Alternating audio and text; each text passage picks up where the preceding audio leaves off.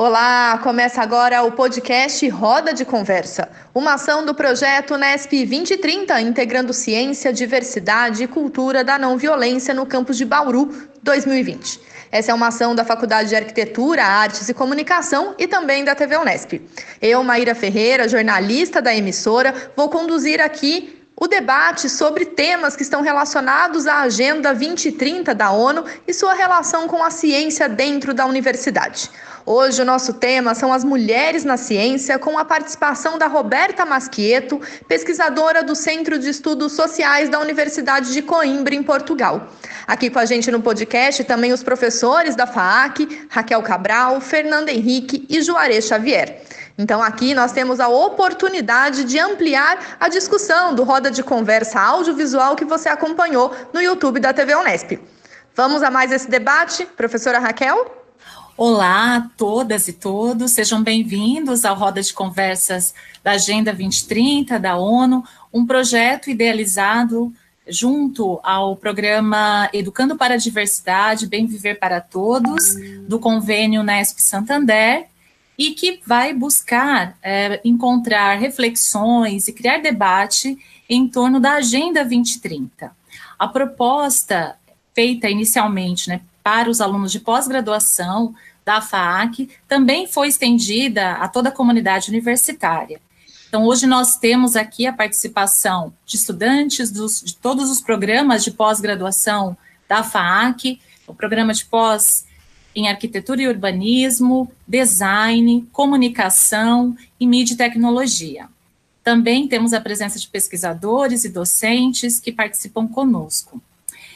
E hoje, a nossa convidada, como já foi anunciada, é a Roberta Masquieto, professora, pesquisadora, vinculada ao Centro de Estudos Sociais da Universidade de Coimbra, em Portugal, e que vem discutir com a gente o papel das mulheres na ciência, ou seja, uma discussão sobre o atravessamento interseccional sobre questões de gênero na ciência.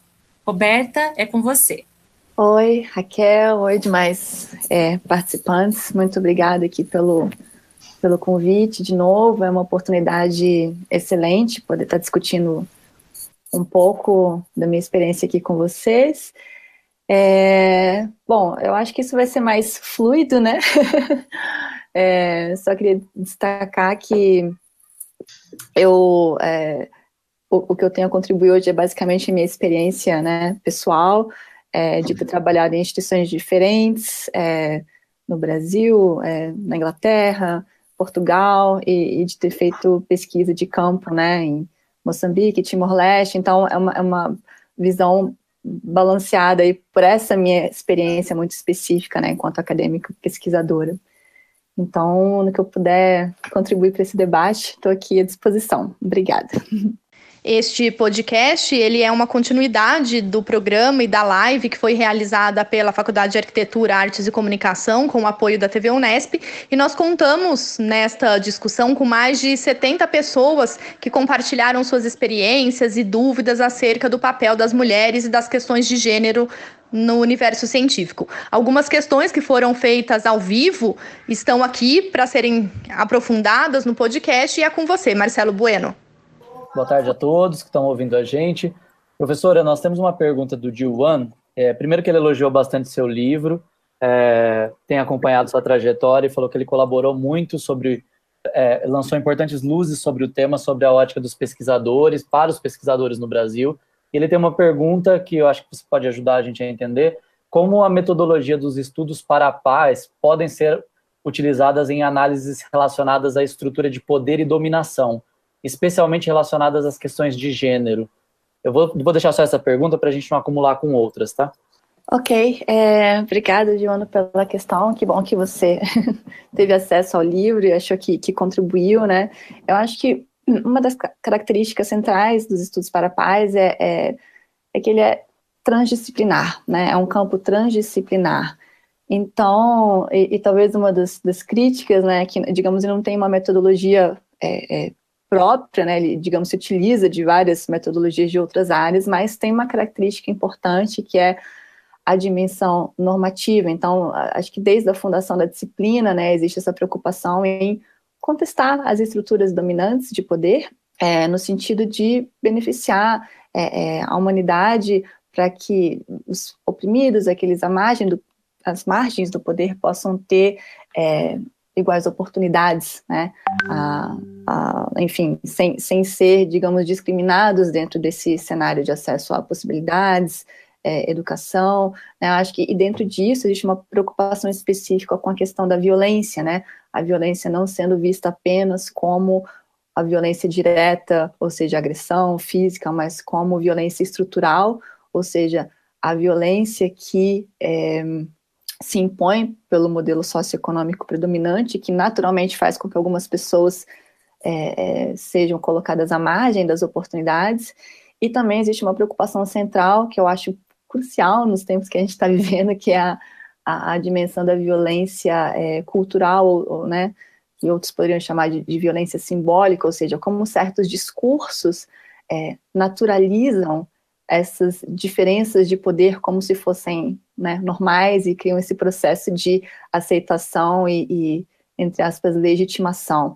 Eu acho que esse é um dos aspectos talvez mais importantes que a gente tem que desconstruir hoje em dia. Então, pensando em termos de metodologia, é, tudo depende muito do que, que se quer estudar especificamente, mas eu acho que desconstruir narrativas, né, é, desnaturalizar certos discursos e, e mostrar modelos alternativos de organização social que existem, existiram, né, e ainda existem, né, na sociedade. Eu acho que é uma forma de se fazer isso. Então, é, eu diria que tem uma palavra-chave é exatamente desconstruir e construir depois algo diferente, né? É, não só criticar, mas também estudar modelos que funcionam, né? No começo da, da gravação lá do, do, do que a gente fez anteriormente, eu mencionei um, né, um, um artigo da da Lilia Sparks falando sobre as mulheres que não têm aparecido na mídia, né? Mas primeiras ministras, enfim, é, mulheres em alguns países é, da Europa que têm tido uma política muito mais eficaz no combate ao Covid-19 e que têm sido marginalizadas em prol é, é, de Trumps, né, de Boris Johnson, que tem tido performances, né, é, bem mais complexas nesse sentido, né, então acho que ir atrás de histórias de sucesso é, alternativas é, é, um passo importante, né? Daí é, a metodologia vai variar, né? Você pode estudar a lógica do discurso, documentos, políticas, né? Eu pessoalmente gosto de fazer trabalhos de campo, né? Eu gosto de trabalhar com a parte é, experiencial, né? Conhecer as pessoas, conhecer os contextos e, e, e, e ver como é que é, é, outras pessoas interpretam o que são políticas mainstream, né? Que, que às vezes são aplicadas em nome do, do bem comum, do bem da humanidade e às vezes na prática não, não refletem esse, é, esse ideário, né? Então, é, eu acho que sintetizando, né, o aspecto fundamental dessa, se é que a gente pode falar numa metodologia dos estudos para a paz, é essa preocupação com a praxis, né? É uma a ideia é pensar em teorias e análises para a ação, para propor mudança. E então, daí você pode pensar, inclusive, em, metodologias como pesquisação, ou até coisas que sejam diretamente mais práticas, né, no sentido de fazer a diferença, né. Legal. Temos uma outra pergunta aqui do Gabriel Marcelino, ele é aluno especial do programa de comunicação, e ele gostaria de entender sua visão em, relação à legitima, legitimação cultural de relacionamentos abusivos durante a pesquisa de campo como que isso era considerado pelos participantes dos grupos focais e como foi a proposta de conscientização, acredito, dos lugares que você passou também. Ah, ok. Legitimação cultural da violência? Isso. É, bom, na minha pesquisa de doutorado, eu não cheguei a trabalhar com a violência, é, pelo menos não a violência direta, né? Mas, é, aliás, uma das. Mas eu tenho algumas histórias, acho que são interessantes aqui. O que, que é a violência, inclusive a violência direta, né? Como isso é visto em termos de função social, né? A gente vive numa, numa situação em que a gente aceita né, o Estado soberano como sendo o principal organizador social e a gente, entre aspas, aceita que existe uma violência supostamente legítima que deve ser usada em situações específicas. Né? A polícia, suas armadas teriam uma função para garantir a ordem. Isso tudo é construído e, obviamente, a gente sabe que existem né, muitas vezes abusos e, e, a coisa não funciona sempre conforme o script do contrato social, né? é, no, no, meu caso, eu estava estudando um processo de reconstrução do Estado a partir desse modelo né, do, do, do contrato social em países que às vezes, é, é, enfim, vieram de processos longos de colonização, é, depois passaram por processo de independência com forma de governo alternativa também, foi o caso do Moçambique, né, que foi socialista, e, e essa tentativa de se reconstruir um Estado moderno liberal. Uma história interessante aconteceu quando eu estava no, no, no, vilarejo e, e, e eu perguntei o que, que, tinha mudado depois do acordo de paz, né, em termos de violência, e as pessoas falaram das coisas que tinham mudado para melhor e, e, coisas que não tinham mudado. E uma delas é que não tinha mudado a presença de ladrões, né? Então, e, e só que antigamente, né, eles podiam pegar o ladrão, prender ele no, não sei onde, bater, e ele não ia mais vir roubar na comunidade. Uma vez que foi instituído, digamos, né, um, um estado, estado reconstruído e tal, eles não podiam mais fazer isso, porque era considerado violação de direitos humanos, ao mesmo tempo a polícia não, não, não estava cumprindo, digamos, a sua função de protegê-los dos ladrões. Então você tem essa situação em que, né, é, é, um específico ato de violência tinha uma função reguladora que, obviamente, não entra dentro de um paradigma. Então, assim, quando a gente fala de violência, eu acho que tem que se pensar é, é, é que violência, né, qual o efeito disso, né, e e como é, que isso tem sido interpretado, né? Isso é diferente, por exemplo, se a gente pensa no caso de gênero, do que eu entendo como sendo uma violência estrutural e cultural, muitas vezes, né? Com relação ao papel da mulher e, e, e o fato dela não poder, muitas vezes, controlar a economia da casa, né? Trazendo problemas enormes para a família, para sua capacidade de sustentação, né? É, teoricamente, pensando por uma ótica de reconstrução do Estado, isso também não deveria acontecer, porque a mulher é igual, né? Mas volta para aquela questão, então como que você muda isso, né? Acho que o problema não é só como a pessoa é, percebe, é, elas percebem que isso não é o que elas querem, mas é, os instrumentos para mudar e os custos para mudar muitas vezes são muito altos, então muito altos. Então acho que falta um, um, um o problema não é a naturalização, a meu ver, da violência, é, mas a, a, a dificuldade de se ter capacidade para mudar aquilo de forma estrutural. Então, eu acho que tem que se analisar caso a caso, né? Onde é que a naturalização acontece e, e onde é que a coisa é, é, não é aceita, quer dizer, não é vista como, como normal, natural, mas não se vê uma saída plausível daquilo. É isso. Obrigado pela resposta, professora. Legal, Roberta. É, uma questão, uma última reflexão, né, que foi levantada no nosso chat agora há pouco, foi em torno da necessidade de pensarmos em disciplinas é, como ética, cidadania, por exemplo, nos currículos acadêmicos, né? E aí eu gostaria de saber como é que você pensa essas questões, é, tendo em vista que nós hoje temos documentos, né, documentos oficiais é, do Ministério da Educação, né, que, que apresentam algumas diretrizes para educação e direitos humanos, por exemplo, né, que deveriam estar refletidos nos currículos acadêmicos dos cursos de graduação e pós-graduação é, em todas as universidades do país. Como você vê essa questão? Você acredita que é, disciplinas que trabalhem, por exemplo, né, com a ideia é, de gênero, né, o recorte, a discussão interseccional, é, gênero, classe e raça, deveriam estar nos currículos? É, sem sombra de dúvida, né? Porque eu acho que isso ultrapassa todas as áreas do conhecimento, né? Como eu estava dizendo, eu acho que trabalhar a questão de ética não é simplesmente trazer, enfim, é, a Carta de Direitos Humanos, né? E dizer, ó, deveria ser assim. Isso é. tá lá, o papel tá bonitinho, mas é, é, é pensar que, que dimensões dos direitos humanos têm sido privilegiadas ou não, inclusive, né? É, quais as implicações que existem a partir dessa simetria e qual o papel da universidade, das instituições de ensino em reforçar ou contestar essas assimetrias. Eu acho que isso tem que ser levado a sério. E lógico que isso causa resistência, né? É, eu acho que talvez uma das maiores dificuldades, talvez, de implementar algo assim, é porque, é, como toda organização, uma universidade, uma instituição de, ensino é um, é um micro, uma, né, uma sociedade em si, existem interesses distintos, tem gente que está satisfeita como as coisas estão, né? E quando a gente começa a, a questionar poderes, né?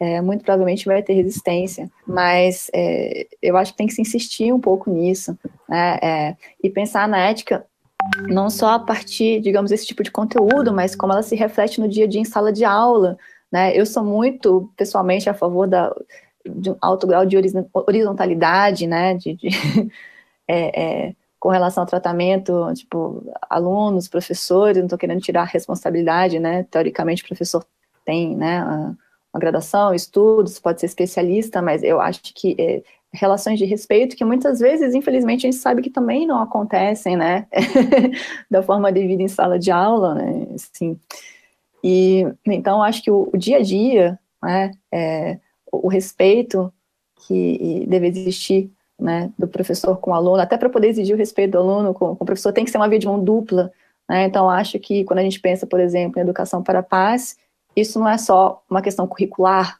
é uma questão prática, né? Como eu falei, como incitar processos cooperativos e não competitivos em sala de aula, como estimular determinados valores de coletividade em sala de aula, em qualquer disciplina, desde a forma de avaliação, a forma de promoção de debates, como criar empatia, né?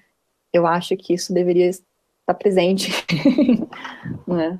Obrigada, Roberta. Agora eu passo a palavra para a professora Fernanda.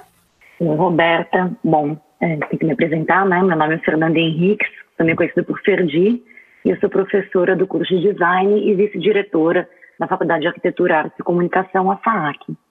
E eu não podia deixar de perguntar, a gente vive uma situação atual de pandemia, mas antes mesmo da pandemia, a gente já tinha uma pequena situação caótica que tem a ver com a relação é, política atual do, do país, né? Então eu acho que é importante tentar contextualizar um pouquinho como que é você que investiga a cultura da paz e, e vamos dizer assim, é, não é aquelas ciências que estão sendo privilegiadas ou que dizem que realmente são as importantes, os demais, os demais não são, né? É, e ser uma investigadora mulher no atual cenário político brasileiro, em que a gente vê deslegitima, de, deslegitimização da ciência, redução de investimento em pesquisa, desigualdades sociais, né, sendo reafirmadas, de gênero, raciais, pressões sexuais. Se você consegue perceber é, uma diferença de dificuldade maior por a gente estar vivendo esse momento, né, onde a gente tem falas muito é, importantes de políticos brasileiros criticando a pesquisa, criticando a ciência, criticando a posição da mulher, ou se pelo contrário, exatamente pela resistência, você conseguiu fortalecer as suas pesquisas, os seus grupos de estudo, se isso realmente deu assim é, uma uma renovada na, nessas investigações. Obrigada, Fede. É... Ah, olha, na verdade, o que me levou, inclusive, a incluir o Brasil na pesquisa, como eu disse, eu sempre, eu nunca parei, eu, enfim, eu desde pequeno eu morei fora, eu fui para lá e para cá, e, e, de certa forma, nunca parei para estudar meu, meu próprio país, né? Mas é, nos últimos anos isso mudou, porque eu comecei a ficar muito preocupada com algumas, algumas dinâmicas, né? É, eu vejo uma clara diferença na minha, na minha, infância, né? Aquela coisa do brasileiro cordial, né? Todo mundo amigo e tal. E eu sinto que eu vejo nos lugares que eu morei, eu morei, me formei em Brasília, morei lá vários anos. Eu sinto de maneira geral que as pessoas estão cada vez mais individualistas, né? É, um pouco mais agressivas e, e principalmente dois anos para cá, enfim, eu sinto uma preocupação enorme com alguns discursos que estão surgindo, né? A gente realmente é um dos países mais violentos do mundo e eu vejo que a resposta que tem sido dada a isso é, é muito problemática, né? Que é a, responder à violência com mais violência. Isso para mim é a receita do desastre, assim. Não vejo país no mundo que tenha resolvido a questão da violência com, com mais violência.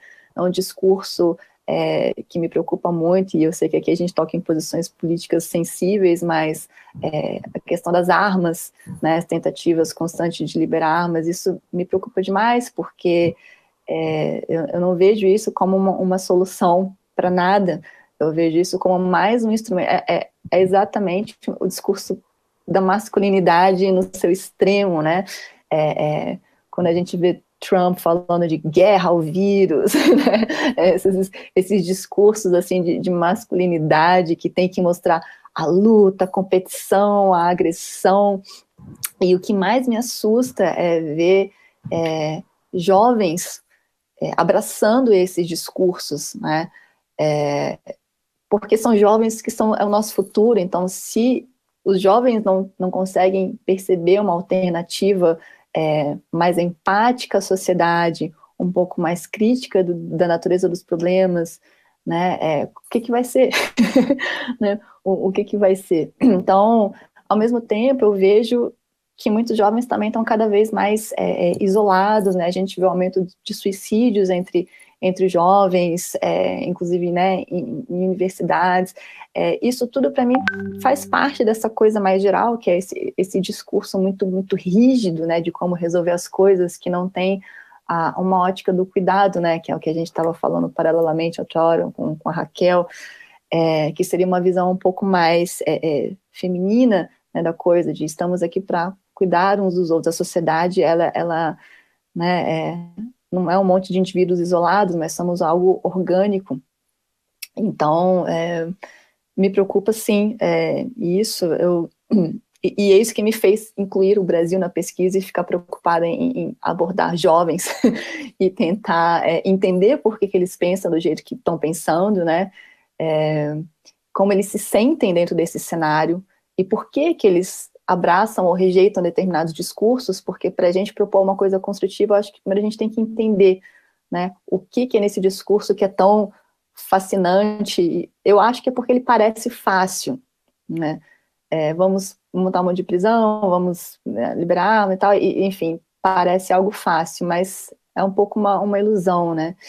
É, na, minha na minha experiência, na minha compreensão. Então, se você me perguntar, me ajudou a fortalecer minha pesquisa, na verdade gerou um alarme, né?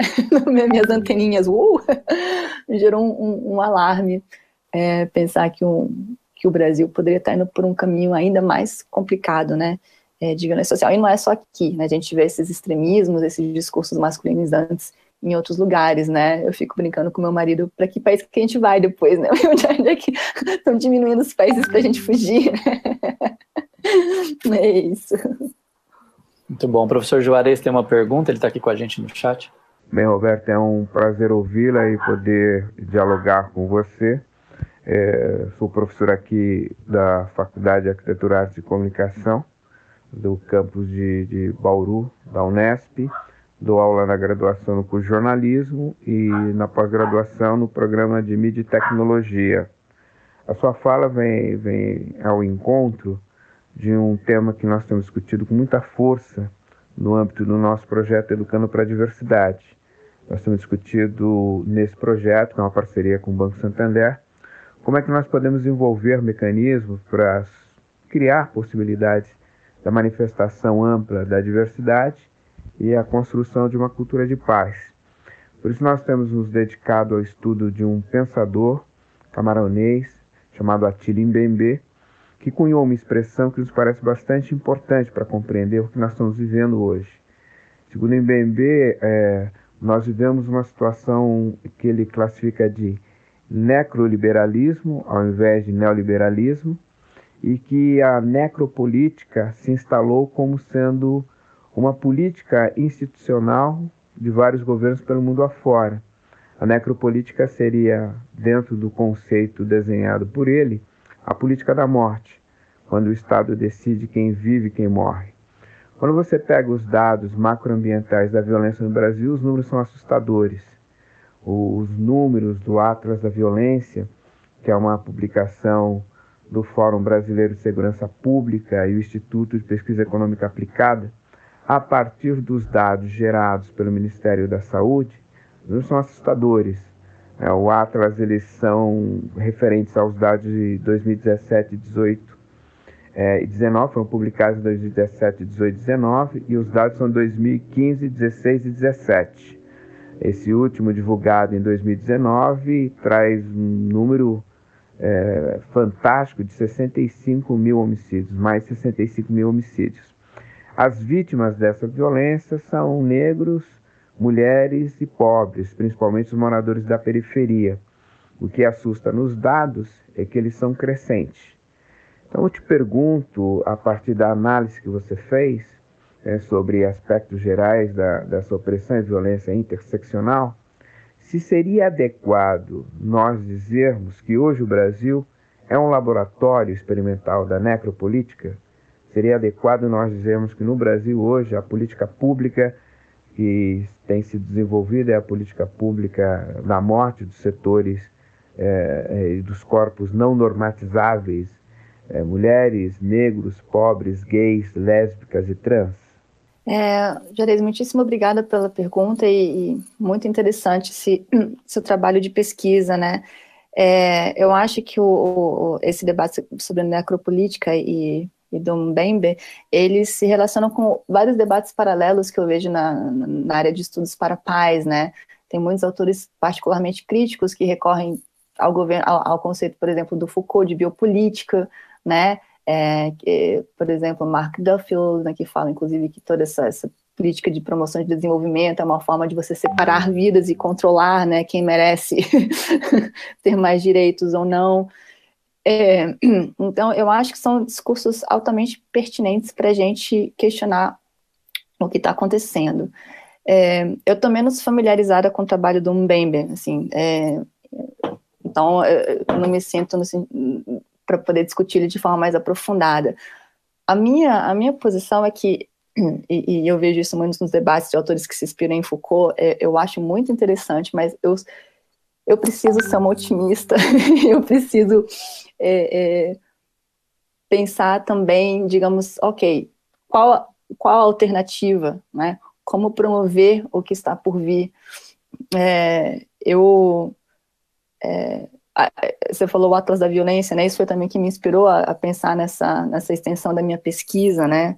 É, eu acho que a violência ela tem cara, né? Ela tem cor, ela tem gênero e já é assim há muito tempo, né? Mas a minha pergunta é exatamente como sair disso, né? Como sair desse processo né, de, de necropolítica ou, ou de, de, biopolítica, né?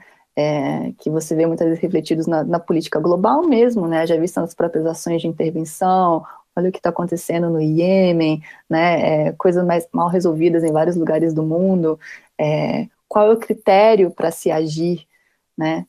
Então, eu acho sim, super apropriado, mas eu fico pensando como a gente poderia pensar de forma para atravessar isso, né? E, e, e trazer um pouco de otimismo, mesmo que seja muito difícil em momentos como esse. Todas essas relações de gênero e sua articulação com a ciência, ao fazer científico, nos interessam bastante, mas infelizmente o tempo aqui do nosso podcast também se encerra. Eu gostaria de agradecer mais uma vez a participação da Roberta, dos professores e professoras da FAAC e dos estudantes de pós-graduação que participaram tanto do Roda de Conversa Audiovisual quanto aqui do nosso podcast. O projeto Roda de Conversa tem o apoio do convênio Unesp Santander por meio dos projetos Educando pela Diversidade, Bem Viver para Todos e a parceria dos programas de pós-graduação da FAC, Arquitetura e Urbanismo, Design, Comunicação, Mídia e Tecnologia e também da TV Unesp. Se você ficou curioso para acompanhar ainda mais o Roda de Conversa, fique ligado na programação da TV Unesp, no nosso canal do YouTube e aqui nas plataformas onde o podcast está disponível. Obrigada pela companhia e até a próxima.